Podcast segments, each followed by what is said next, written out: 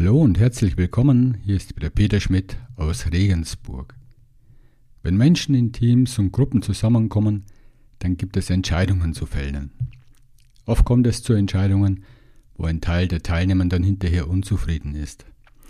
Dann werden diese Entscheidungen von manchen Menschen nur widerwillig umgesetzt, torpediert oder es kommt zu einer Wiedervorlage, weil diese Entscheidungen nicht alle mitgenommen haben. Wie Entscheidungen auch anders zustande kommen können, in der die Chancen erhöht werden, dass alle an einem Strang ziehen, diese Entscheidungen mitzutragen und mehr Miteinander entsteht, darum geht es im heutigen Interview. Ich wünsche euch Inspiration und Freude beim Zuhören.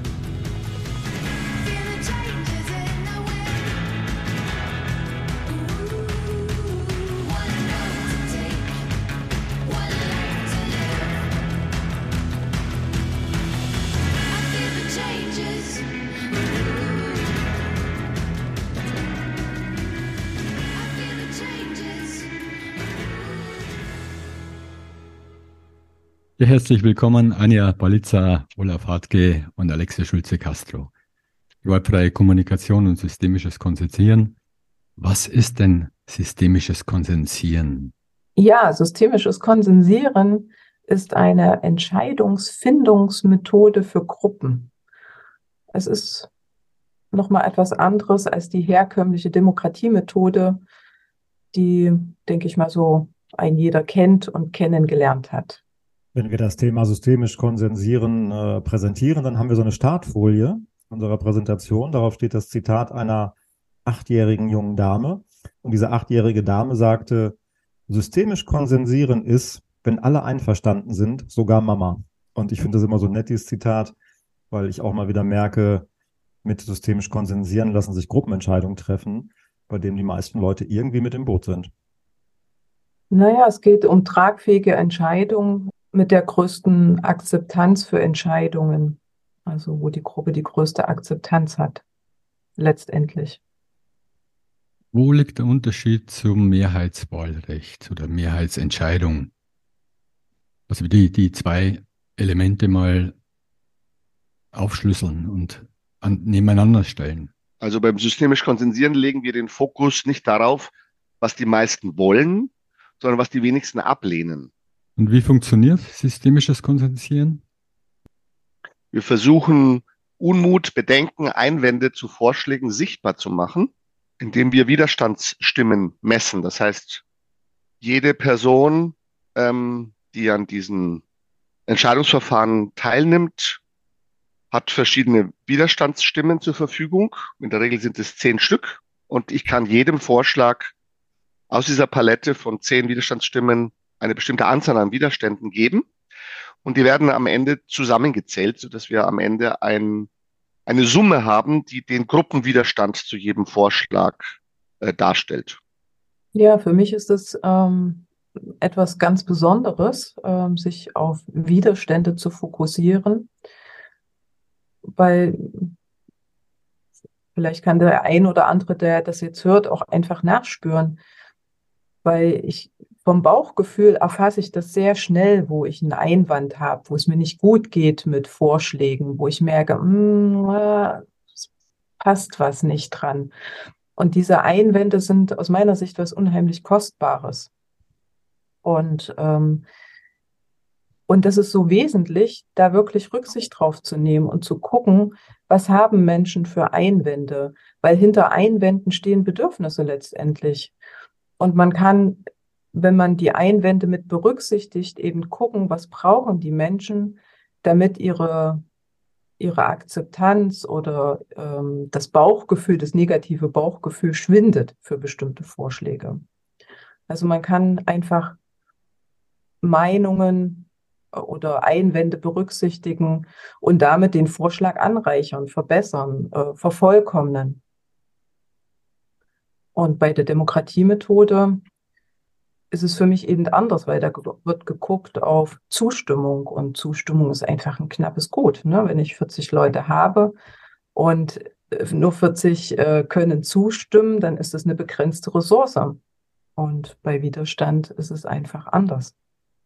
Das heißt, wie geht das konkret, wenn ein Team zusammen ist oder auch im Seminar ist ja auch ein Team Teilnehmende und es gibt eine Entscheidung, unterschiedliche Vorschläge. Wie läuft es dann ab? Wie, wie wird da vorgegangen? Wenn man mal die einfache Entscheidung verwendet mit zwei Widerstandsstimmen?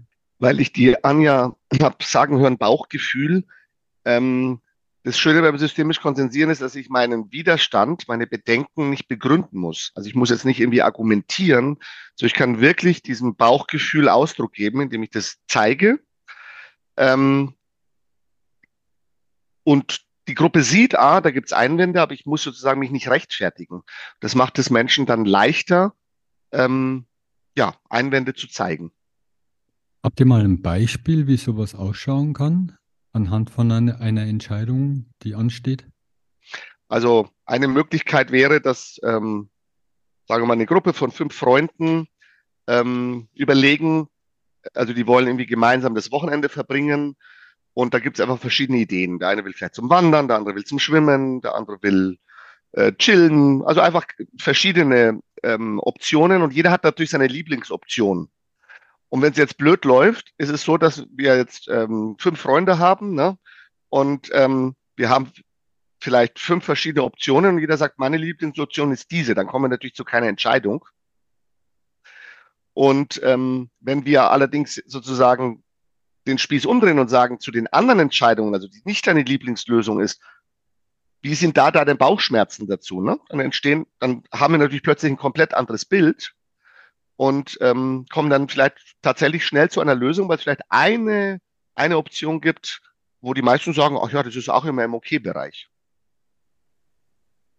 Und äh, der Okay-Bereich, weil ich den jetzt gerade äh, mich selber sagen höre, äh, das ist ja der Bereich links und rechts von meinem Optimum. Das heißt, ich habe meine Lieblingslösung und links und rechts ist so der OK-Bereich, wo ich sage, ja, da kann ich noch, könnte ich noch mitgehen. Und letztendlich suchen wir bei der, beim systemisch Konsensieren die Schnittmenge aller OK-Bereiche. Nicht die Schnittmenge aller Lieblingslösungen, sondern das, wo die Leute sagen, da bin ich auch noch mit dabei. Das heißt, der geringste Widerstand in der Gruppe heißt gleichzeitig die größte Akzeptanz in der Gruppe wird gesucht. Genau, da liegen die Vorschläge in dem Okay-Bereich ähm, der Menschen, die an, der, an dem Entscheidungsverfahren teilgenommen haben. Und sie machen das deutlich, äh, wo ihr Okay-Bereich verlassen wird, indem sie die Widerstände aufzeigen und sagen, da bin ich raus. Also da ist mein Okay-Bereich zu Ende. Und das, das wird sichtbar gemacht. Und das ist das Schöne daran. Und man kann, man muss es nicht, es die Methode verpflichtet das nicht, aber man kann die Menschen, die sagen, an der Stelle bin ich raus, da habe ich wirklich Widerstand oder habe ich vielleicht auch großen Widerstand, die kann man befragen. Okay, was brauchst du, damit es in deine OK-Zone hineinrutscht? Also was könnten wir an dem Vorschlag vielleicht integrieren oder mit hineinnehmen, dass du dann auch in deine OK-Zone rutscht und sagst, okay, merke ich, wenn das berücksichtigt ist, habe ich keinen Widerstand mehr oder geringeren Widerstand. Klingt so, als wenn das viel aufwendiger ist als Mehrheitsentscheidung. Ist das so? Naja, Mehrheitsentscheid bedeutet, ähm, damit kennen sich die Menschen aus. Die haben das schon mehrfach erlebt und äh, man braucht vorneweg vielleicht nicht viele Worte oder ein Ausprobieren sondern ähm, das kann schnell etabliert werden und man kommt auch zügig zu einer Entscheidung. Die Frage ist halt, was passiert ähm, mit Menschen, die sich in dieser Entscheidung nicht wiederfinden?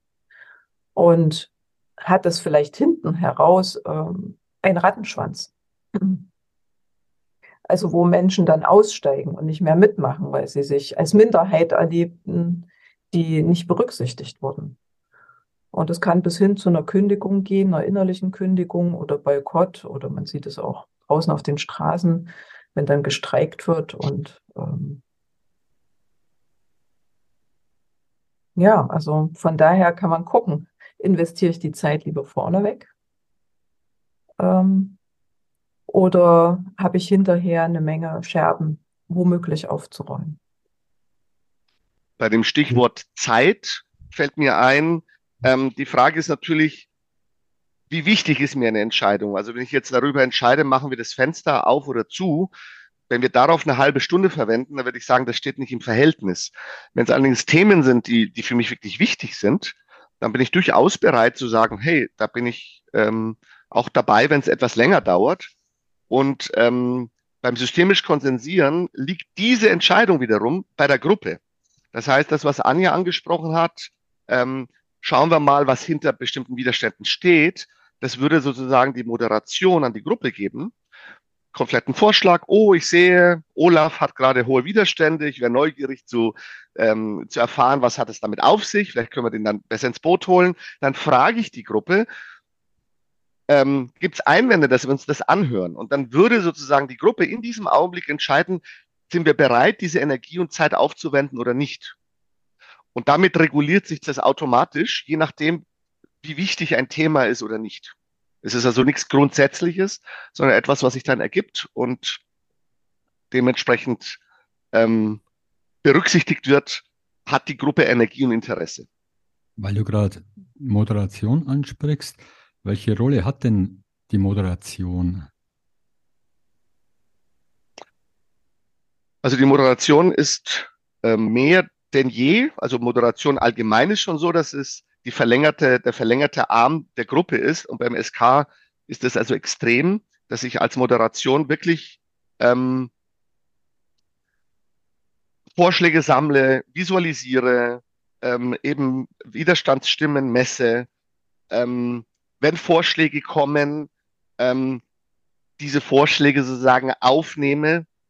Ähm, wenn Bedenken kommen oder wenn jemand, es gibt ja manchmal so Le Leute, die so äh, murren und sagen, oh, das ist aber ein blöder Vorschlag, ne? Ähm, dass ich das sozusagen dann in die richtigen Bahnen lenke und sage, ah, du hast Bedenken, du hast die Möglichkeit später, das natürlich in der Bewertung zum Ausdruck zu bringen. Oder hast du vielleicht einen alternativen Vorschlag, also dass ich das in eine konstruktive Bahn lenke, dass wir am Schluss sozusagen eine große Vielfalt an, ähm, an Vorschlägen dastehen haben, zu denen eben dann die Gruppe ähm, Stellung nehmen kann. Welche Haltung steckt dann hinter der Moderation? Also auf alle Fälle neutral. neutral. Ähm, das macht sich zum Beispiel bemerkbar, wenn ähm, irgendein Vorschlag kommt, den ich zum Beispiel als Moderator toll finde, dass ich zum Beispiel nicht sage, oh, das ist ja mal ein toller Vorschlag, ne?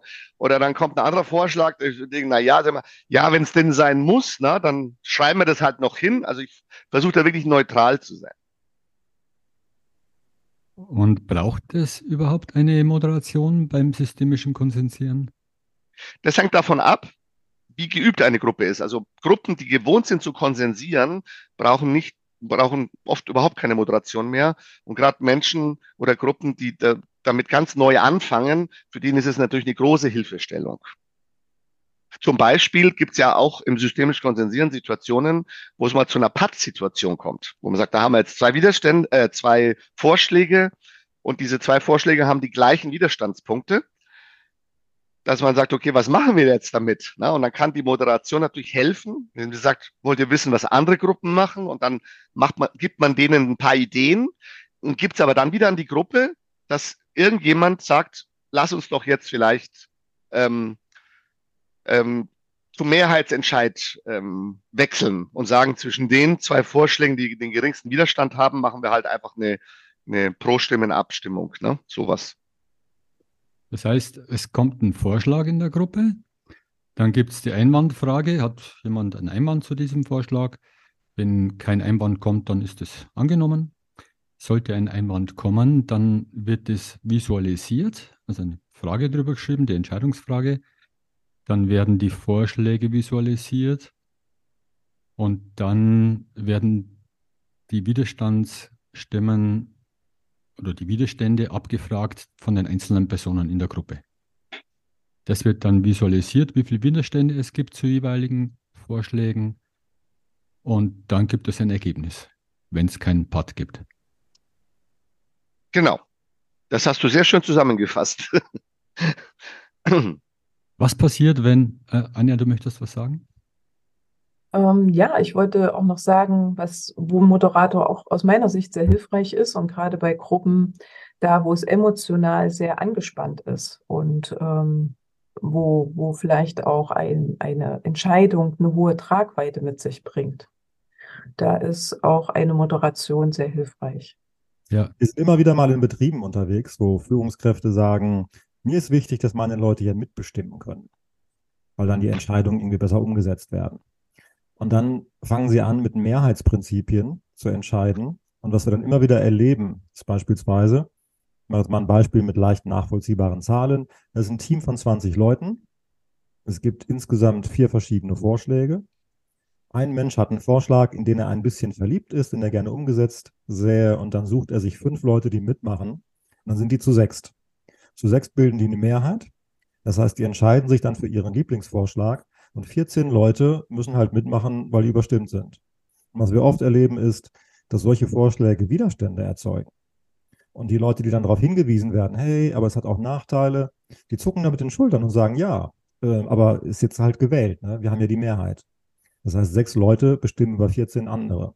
Und was wir dann immer wieder fragen, ist die Frage, wie engagiert machen diese 14 mit bei der Umsetzung eines Vorschlages, den sie eigentlich gar nicht haben wollen? Das ist für mich der Riesennachteil an den Mehrheitsprinzipien. Was passiert, wenn jemand in der Gruppe ist, die blockiert, die bei allem dagegen stimmt, also überall hohe Widerstände, Widerstände hat, außer bei dem eigenen Vorschlag. Kann also eine Person systemisches Konsensieren blockieren, wenn jemand strategisch vorgeht? Da kann ich mich noch gut an unsere Ausbildung erinnern. Wir haben die bei Erich Wisocznik gemacht. Und Erich Wisocznik war, als wir die Ausbildung gemacht haben, vor ein paar Jahren, ich glaube fast 80, 78 Jahre oder so. Und wir haben als 20 Trainer natürlich mal ausprobiert, was sind auch Nachteile an dem System irgendwie. Und natürlich kam bei uns auch die Idee auf, der eigene Vorschlag bekommt keine Widerstandspunkte, alle anderen Vorschläge bekommen 10, damit die rausfallen. Ne?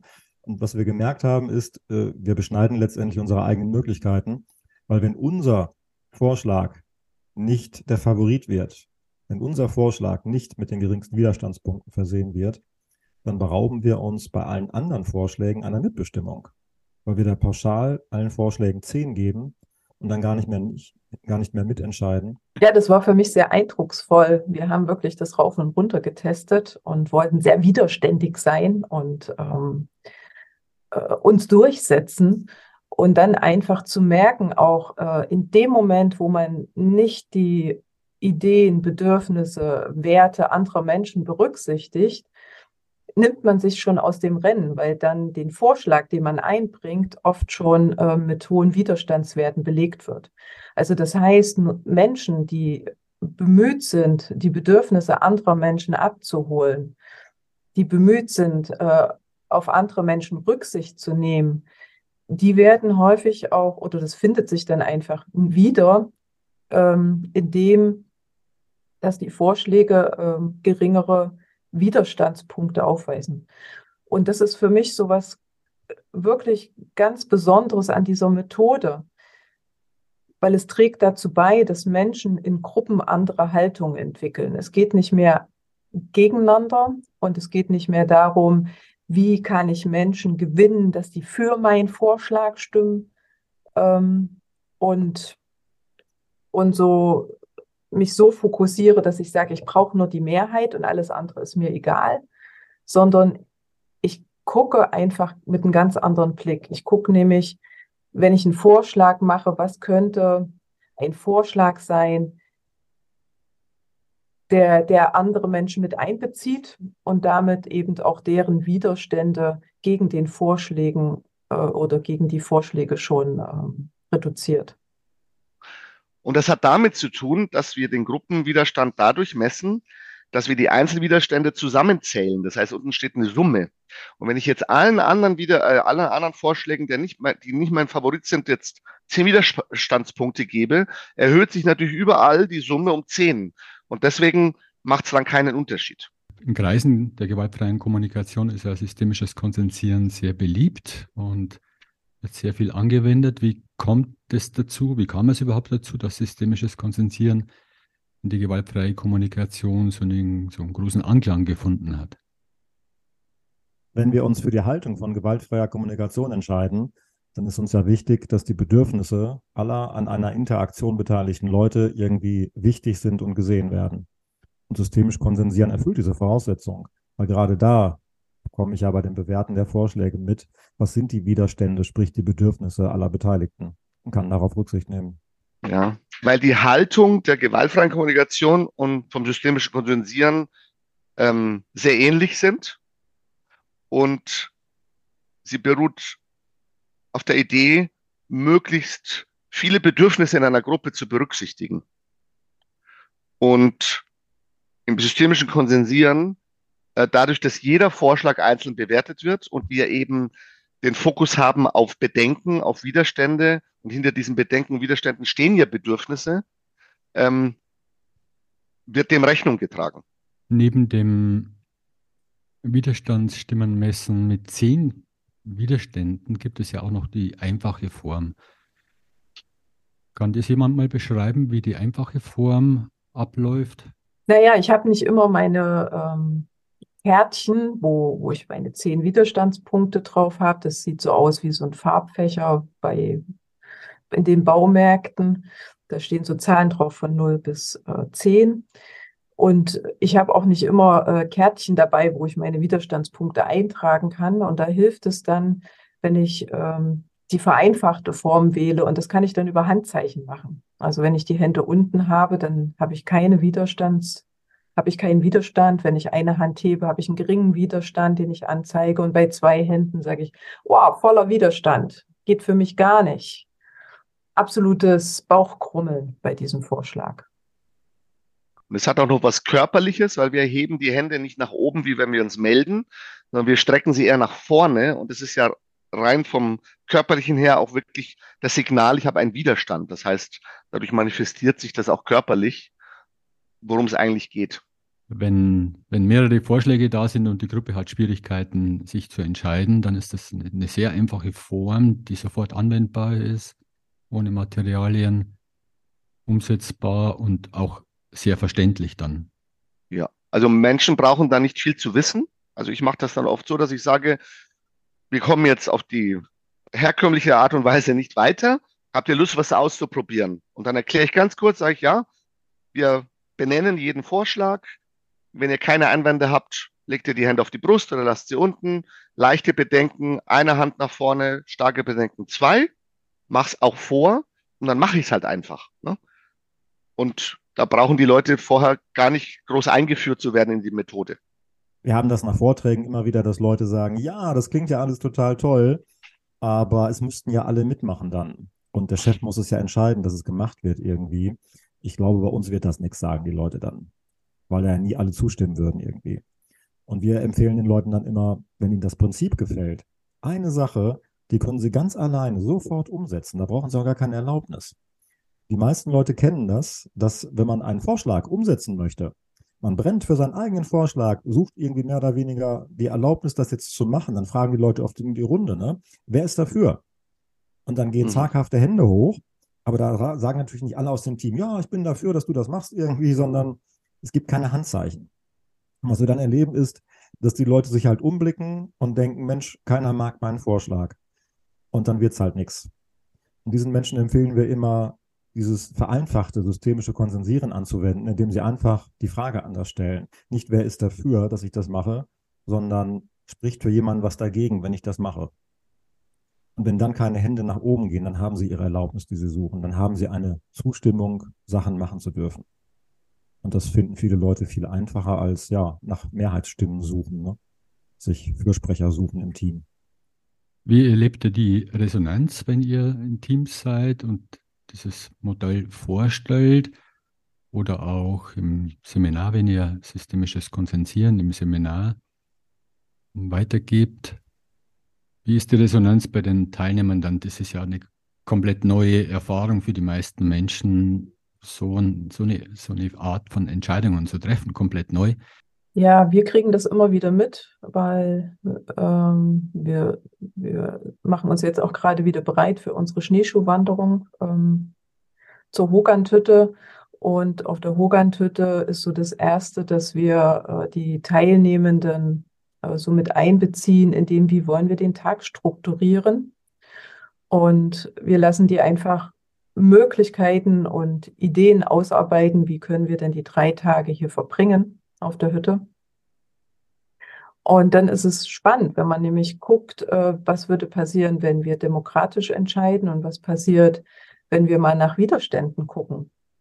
Und die Teilnehmer sind immer wieder begeistert, ähm, was dabei rauskommt, wenn sie gehört werden, wenn sie sagen können, wo sie Widerstände haben, wenn sie auch gefragt werden, was brauchst du, damit bei dieser Lösung dein Widerstand sinkt. Also das entsteht ein ganz anderes Miteinander. Und es ist hinterher ein großes, boah, das hätte ich nicht gedacht. Also so dieses, auch eine große Erleichterung in der Gruppe und man merkt so, ja, nicht nur Einzelne in der Gruppe sind erleichtert, sondern die gesamte Gruppe ist erleichtert, weil sie eine Lösung gefunden hat, die so eine hohe Tragfähigkeit hat. Also von allen dann auch mitgetragen wird. Und das also, hat wiederum ähm, damit zu tun, weil es gibt ja natürlich auch beim systemisch Konsensieren Situationen, wo eine Entscheidung getroffen wird, die für mich irgendwie gar nicht geht, ne, wo ich sage, da bin ich total dagegen. Aber die Tatsache, dass vorher meine Bedenken und Widerstände ernst genommen und gesehen wurden, ähm, macht es mir leichter, da trotzdem mitzumachen, weil das einfach berücksichtigt wurde. Und das macht einen riesen Unterschied, ob äh, sich eine, eine, ein, ein Vorschlag durchsetzt mit Mehrheitsentscheid, wo sagt, okay, da hat halt die Lieblingslösung von jemand anders das Rennen gemacht, oder ob oder in der Entscheidungsfindung ich die Möglichkeit hatte, meine Bedenken zu zeigen und die sozusagen mit einbezogen wurden ins Ergebnis. Ja, genau. Marshall Rosenberg hat in Trainings immer wieder betont, Bedürfnisse wollen in erster Linie mal gesehen, gehört, wahrgenommen werden, erst in zweiter Linie erfüllt. Wenn ihr das vorstellt, ausprobiert, auch in euren Seminaren zum systemischen Konsensieren, und ihr macht diese zwei Möglichkeiten, einmal Mehrheitswahlrecht und einmal systemisches Konsensieren. Wie schauen da die Ergebnisse aus? Sind die unterschiedlich? Sind, kommt da das Gleiche raus? Wie ist da eure Erfahrung? Also es ist alles möglich. Also ich, ich erlebe es von, es kommen komplett unterschiedliche Ergebnisse raus, als auch es kommt das gleiche Ergebnis raus. Interessant wird es, wenn wir uns ansehen, was wäre denn, also in, genau, interessant ist es, wenn wir uns ansehen, ähm, wie geht es den Leuten damit, dass nicht ihr Vorschlag sozusagen gewinnt. Und das ist dann, wenn du systemisch konsensiert hast, für die Leute viel besser zu ertragen. Dass sie sagen, hey, das irgendwie, sie können es dann auch gar nicht mehr so erklären, aber sie sagen, das ist dann eher okay, als wenn es über Mehrheitsentscheid gelaufen ist. Ja, da sind die Leute bei uns auch mal wieder ganz erstaunt. Wir machen diese Probe halt nach Demokratie, nach Mehrheitsprinzip, Abstimmung, das gleiche Ergebnis. Und die sagen hinterher, ja, aber das fühlt sich nicht so gut an. das ist klasse. Und da, da geht es wirklich um den Prozess.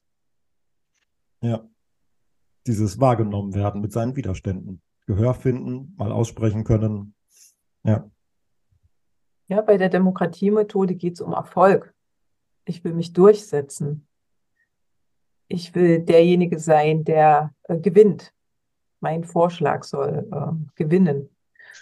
Und beim systemischen Konsensieren geht es darum, können wir für die Gruppe eine Lösung entwickeln, die für die meisten oder für fast alle tragbar sind. Was passiert, ist. Mhm. was passiert, wenn, ich, wenn keine Zeit da ist, wenn es schnell gehen soll, weil Zeit knapp ist und nächstes Meeting schon ansteht? Was passiert dann? Äh, systemisch konzentrieren kann auch sehr schnell gehen. Wenn man das zum Beispiel so, wie wir es vorhin beschrieben haben mit den Händen, das sind Sekunden, die eine Entscheidung braucht. Ähm, und ich möchte da nochmal auf diesen Punkt zurückgehen. Der Faktor Zeit ist für mich äh, proportional abhängig von, wie wichtig ist die Entscheidung. Und wenn ich merke, okay, wir haben jetzt nicht die Zeit, dann würde ich genau das die Gruppe entscheiden lassen, dass ich sage, wollen wir uns da nochmal zusammensetzen? Also mein Vorschlag wäre, wir setzen uns nochmal zusammen und nehmen uns nochmal Zeit. Gibt es Einwände dazu? Und dann würde die Gruppe in diesem Augenblick entscheiden, nee, wir belassen es jetzt bei der jetzigen Entscheidung, die wir auf die Schnelle getroffen haben, oder wir vertagen das nochmal.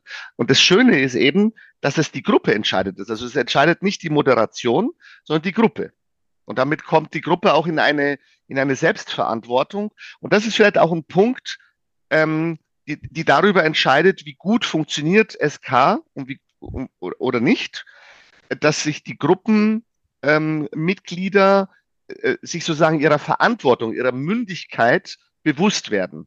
Weil wir sind oft so sozialisiert bei Entscheidungen, dass wir uns eher zurückhalten und lieber nachher ähm, murren und so. Und wenn wir aber merken, hallo, ich entscheide das, ne, und ich bin in der Verantwortung und warum hast du deine Möglichkeit nicht wahrgenommen? Bedenken anzuzeigen, das ist ein Lernprozess. Und wenn der vollzogen ist, dann ähm, sind auch, ähm, ja, klappt das immer besser.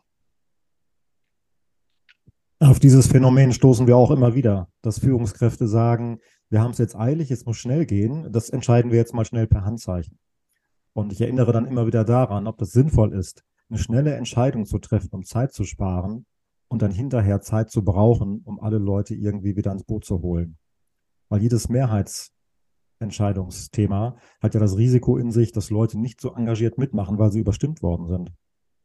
Und ich erinnere dann immer wieder daran, wenn man sich jetzt ein bisschen mehr Zeit nimmt für diese Entscheidung, ist hinterher oft auch Zeit gespart, weil die Leute vorher schon im Boot sind. Gibt es Grenzen vom systemisches Konsensieren? Ich würde die Frage gerne anders beantworten. Systemisch Konsensieren entfaltet ihr Potenzial besonders dann, wenn wir es mit vielen Vorschlägen zu tun haben oder mit und oder mit vielen Menschen. Weil da, da ähm, stoßen zum Beispiel Mehrheitsprinzip an, an die Grenzen. Und du sagst, hey, ich habe jetzt 30 Vorschläge und muss mich jetzt für einen entscheiden, da sind wir, irgendwo ist da so eine Grenze, da bin ich als Mensch überfordert zu sagen, okay, was ist denn da mein Favorit? Und da ist es natürlich total entspannend, wenn ich beim systemisch Konsensieren sage, hey, ich schaue mir jetzt jeden Vorschlag einzeln an und schaue einfach, wie geht's mir mit diesem Vorschlag, ne? ohne mir den Stress zu machen, ähm, meinen Favoriten rauszusuchen. Und genauso, wenn ich ganz viele Menschen habe, ne, kann man über systemisch konsensieren quasi unendlich ähm, viele Menschen haben. Jede geben, alle geben ihre Widerstandspunkte ab, das wird zusammengerechnet und dann hast du ein mathematisches Ergebnis. Systemisch ja. konsensieren kommt für mich immer wieder zu einer Grenze, wenn ich da sitze und versuche zu entscheiden, esse ich jetzt noch mehr Schokolade oder nicht. das heißt, dann machst du einen Solo-systemisches Konsensieren Entscheidung. Da hat dann nie jemand Widerstandspunkte. ja, und du setzt dich durch und ja. äh, deine Macht, da sind wir auch bei dem Thema Macht nochmal. Ähm, wie passt das zusammen? Oder wenn jemand versucht, seine Macht durchzusetzen? Machtthema, ist das ein Thema beim systemischen Konsensieren? Ja, der Schuss geht beim systemischen Konsensieren nach hinten los. Wenn, wenn ich versuche, Macht auszuüben, sozusagen Druck zu machen auf die Gruppe, auf Menschen, also sagen, verhaltet euch so oder so, das führt ja zu Widerständen und genau das wird gemessen. Das heißt, je mehr Druck ich mache, je mehr Macht ich ausübe, desto höher werden die Widerstände sein zu mir, zu meinen, zu meinen Vorschlägen. Das heißt, äh, das ist kontraproduktiv, weil das Erfolgskriterium äh, bei systemisch Konsensieren eben die Gruppe ist. Ne? Also die geringsten Widerstände der Gruppe. Deswegen hebelt sich das automatisch aus. Braucht halt einen Lernprozess. Also man lernt halt durch Wiederholung. Man könnte auch sagen, es ist ein Selbstreinigungsprozess, den eine Gruppe durchläuft. Ich kann mich noch gut an ein Beispiel erinnern äh, von Klaus Karstedt, als der bei uns die Trainerausbildung äh, systemisch konsensieren mitgemacht hat. Da hat er ein Beispiel eingebracht äh, und äh, beim ausführlichen Konsensieren, beim vertieften Konsensieren landete das im ersten Durchgang, wo dann mhm. ja so ein Stimmungsbild abgefragt wird erstmal. Bei diesem ersten Durchgang, bei diesem Stimmungsbild, landete der Vorschlag von Klaus Karstedt irgendwo ganz weit hinten, also hinten im hinteren Drittel irgendwo. Und wir sagten zu ihm, ja, schade, Klaus, das will irgendwie keiner so wirklich. Und er sagte dann, ja, aber ich will das. Und ich spreche jetzt mal mit den Leuten, was ich ändern muss, damit die zustimmen können. Und dann hat er echt die meisten Gespräche geführt in dieser äh, Qualifizierungsrunde dann hinterher, hat nochmal nachgebessert. Und bei der endgültigen Abstimmung äh, war dann sein Vorschlag der tragfähigste plötzlich. Ich war total erstaunt. Es war immer noch sein Vorschlag, aber angepasst auf die Bedürfnisse der Teilnehmenden. Das fand ich sehr beeindruckend. Was mir auch noch einfällt, also beim Mehrheitsprinzip äh, haben wir ein vergleichendes Verfahren. Das heißt, ich vergleiche immer zwei oder mehrere Optionen miteinander und sage, okay, zwischen A und B ist mir A lieber, ne? Aber es kann sein, dass zwischen A und C mir C lieber ist. Also ich vergleiche immer. Und es kann aber sein, dass ich so eine Entscheidung habe, mh, hm, was ist dir lieber, Schnupfen oder Husten? Und da denke ich mir, okay, vielleicht entscheide ich mich für Schnupfen, aber ich bin von Schnupfen natürlich auch nicht begeistert.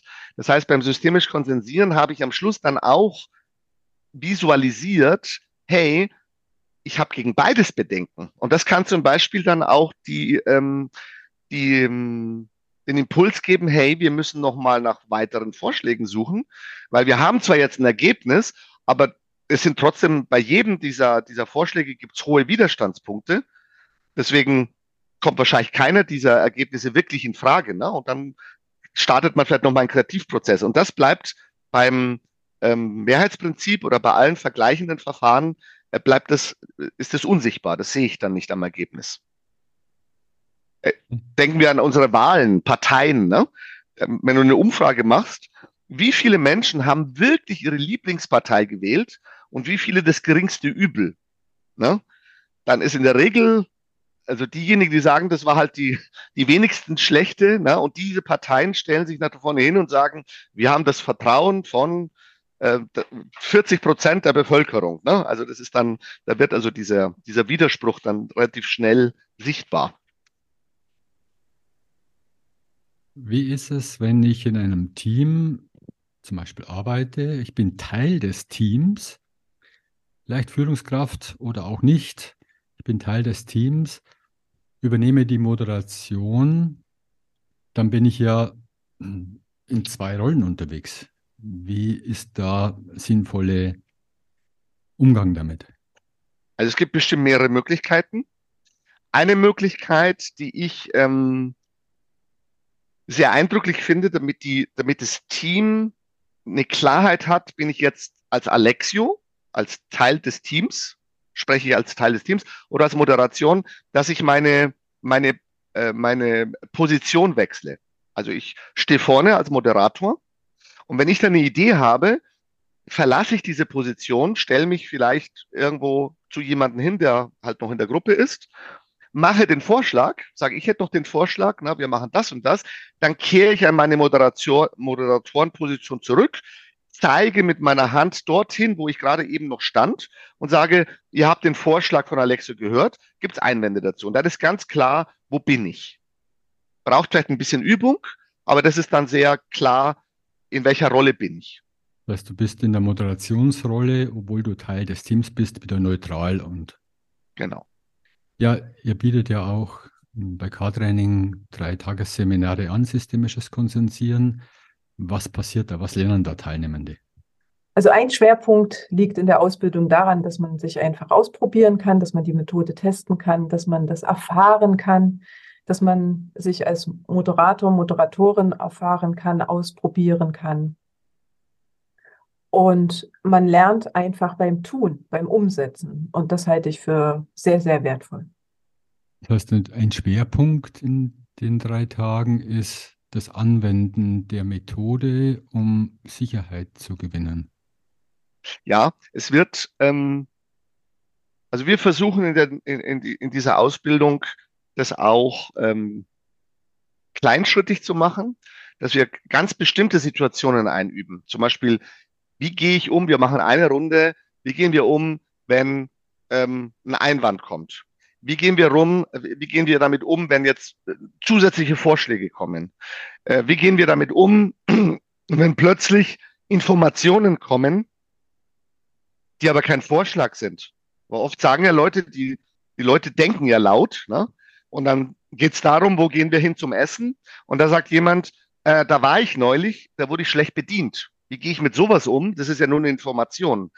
Ähm, stoppe ich den Entscheidungsprozess, fange ich wieder von vorne an? Ähm, betone ich, okay, ihr habt das gehört, ne? Und macht dann einfach weiter. Also, dass wir einfach so verschiedene Situationen durchspielen, die in der Komplexität eines Entscheidungsverfahrens, die als Moderator oder Moderatorin passieren können. Und da versuchen wir einfach, ähm, ja, ein bisschen vorzugreifen, dass du da ähm, vielleicht nicht mit allen, aber mit mehreren Wassern gewaschen aus der Ausbildung wieder rauskommst. Was den Teilnehmenden immer wieder gut gefällt, ist, dass der Praxisanteil einfach sehr hoch ist. Ich schätze, es sind so ungefähr 30 Prozent der Zeit Theorie, 70 Prozent ist praktisches Ausprobieren von systemisch Konsensieren. Genau, Pausen machen wir dementsprechend gar keine. nee, wir haben die Bitte, dass alle ausgeschlafen und satt gegessen kommen. Und es wird nicht konsensiert, es wird bestimmt. Was wir auch machen, ist, dass wir quasi neben dem Drehbuch alles, was in diesen drei Tagen in der Gruppe passiert, dass wir das auch mit einfließen lassen, dass wir Entscheidungen, die da zu treffen sind, auch automatisch konsensieren. Ne? Also sozusagen auch das, was das Leben so bringt, wenn Gruppen einfach zusammen sind, drei Tage lang. Was passiert denn, wenn es eine Entscheidung ansteht und jemand aus der Gruppe sagt, ich bin nicht einverstanden damit, dass wir so entscheiden? Ja, das wäre ja das klassische Veto. Und das gibt mir jetzt auch nochmal Gelegenheit, auf den Namen einzugehen. Das heißt ja systemisches Konsensieren. Das systemisch rührt daher, weil wir eben durch das Ändern der Regeln eine systemische Veränderung der Erfolgskriterien ähm, haben. Und das Konsensieren ähm, rührt daher, dass wir dem Konsens wirklich nahe kommen. Viele Gruppen haben ähm, die idealistische Vorstellung, wir entscheiden nur im Konsens. Also wir machen nur eine Entscheidung, wenn alle dafür sind und werden aber immer wieder mal eben mit dieser Situation konfrontiert, dass es dann eine Person gibt, die sagt, ich bin dagegen. Und in dem Augenblick ist die Gruppe handlungsunfähig. Na, wir machen uns abhängig von einem Veto. Und wir brauchen mal nur zu schauen, UNO, na, also wie entscheidungsfähig die UNO ist, die ja alles im Konsens entscheiden ähm, muss. Und das ist der große Mehrwert von systemisch Konsensieren, dass wir sagen, durch dieses Verfahren des Konsensierens kommen wir dem Konsens möglichst nahe, aber ein Veto ähm, hindert uns nicht daran, handlungsfähig zu bleiben. Das heißt, wenn ein Veto kommt, sagen wir, okay, da gibt's ein, gibt's ein Veto und dann wird das Ganze konsensiert. Und dann darf jeder in der Gruppe eben äh, Stellung nehmen, wie viel Widerstände zu diesem Vorschlag da sind und am Schluss haben wir ein Ergebnis. Das heißt, wenn ein Vorschlag kommt, dass dieses, diese Entscheidungsfindung, dieses systemische Konsensieren, Widerstandsstimmen abzufragen, dass das jemand in Frage stellt und sagt, ich möchte doch lieber Mehrheitswahlrecht haben. Also das heißt, äh, die stellt den Prozess in Frage. Was passiert dann? Okay. Da sprichst du jetzt was ganz Entscheidendes an. Ähm, es braucht in einer Gruppe bevor wir überhaupt entscheiden, eine Konsensentscheidung darüber, wie wollen wir entscheiden. Und die meisten Menschen machen sich darüber keine Gedanken. Also wenn du in eine Firma reingehst, in eine Gruppe reingehst oder im Verein reingehst, wie entscheidet ihr eigentlich? Dann schauen die meisten Menschen äh, ganz unsicher nach links und rechts. Also wir heben halt die Hände, ne? also weil sie halt Mehrheitsentscheid gewohnt sind. Und das ist schon mal der erste Schritt, dass wir eine Gruppe darauf aufmerksam machen. Es braucht zuerst mal eine Konsensentscheidung wie wir entscheiden wollen, damit dieses Entscheidungsverfahren für alle auch verbindlich ist. Weil sonst sage ich, in dem Augenblick, wo mir das Ergebnis nicht passt, sage ich Ella Badge, ich fand systemisch konsensieren sowieso doof. In unseren Ausbildungen machen wir es insofern einfach, weil in der Ausschreibung schon drin steht, wer sich zu diesem Kurs anmeldet, in diesen drei Tagen wird konsensiert und das unterschreibst du mit deiner Anmeldung und dadurch wird konsensiert. Und wie gesagt, auf freier Wildbahn, wenn ich sage, ich möchte es mal irgendwo ausprobieren, da gibt es zum Beispiel eine Möglichkeit, dass ich sage, hey, ich habe ein neues Verfahren kennengelernt. Was haltet ihr davon, wenn wir das jetzt mal für vier Wochen ausprobieren?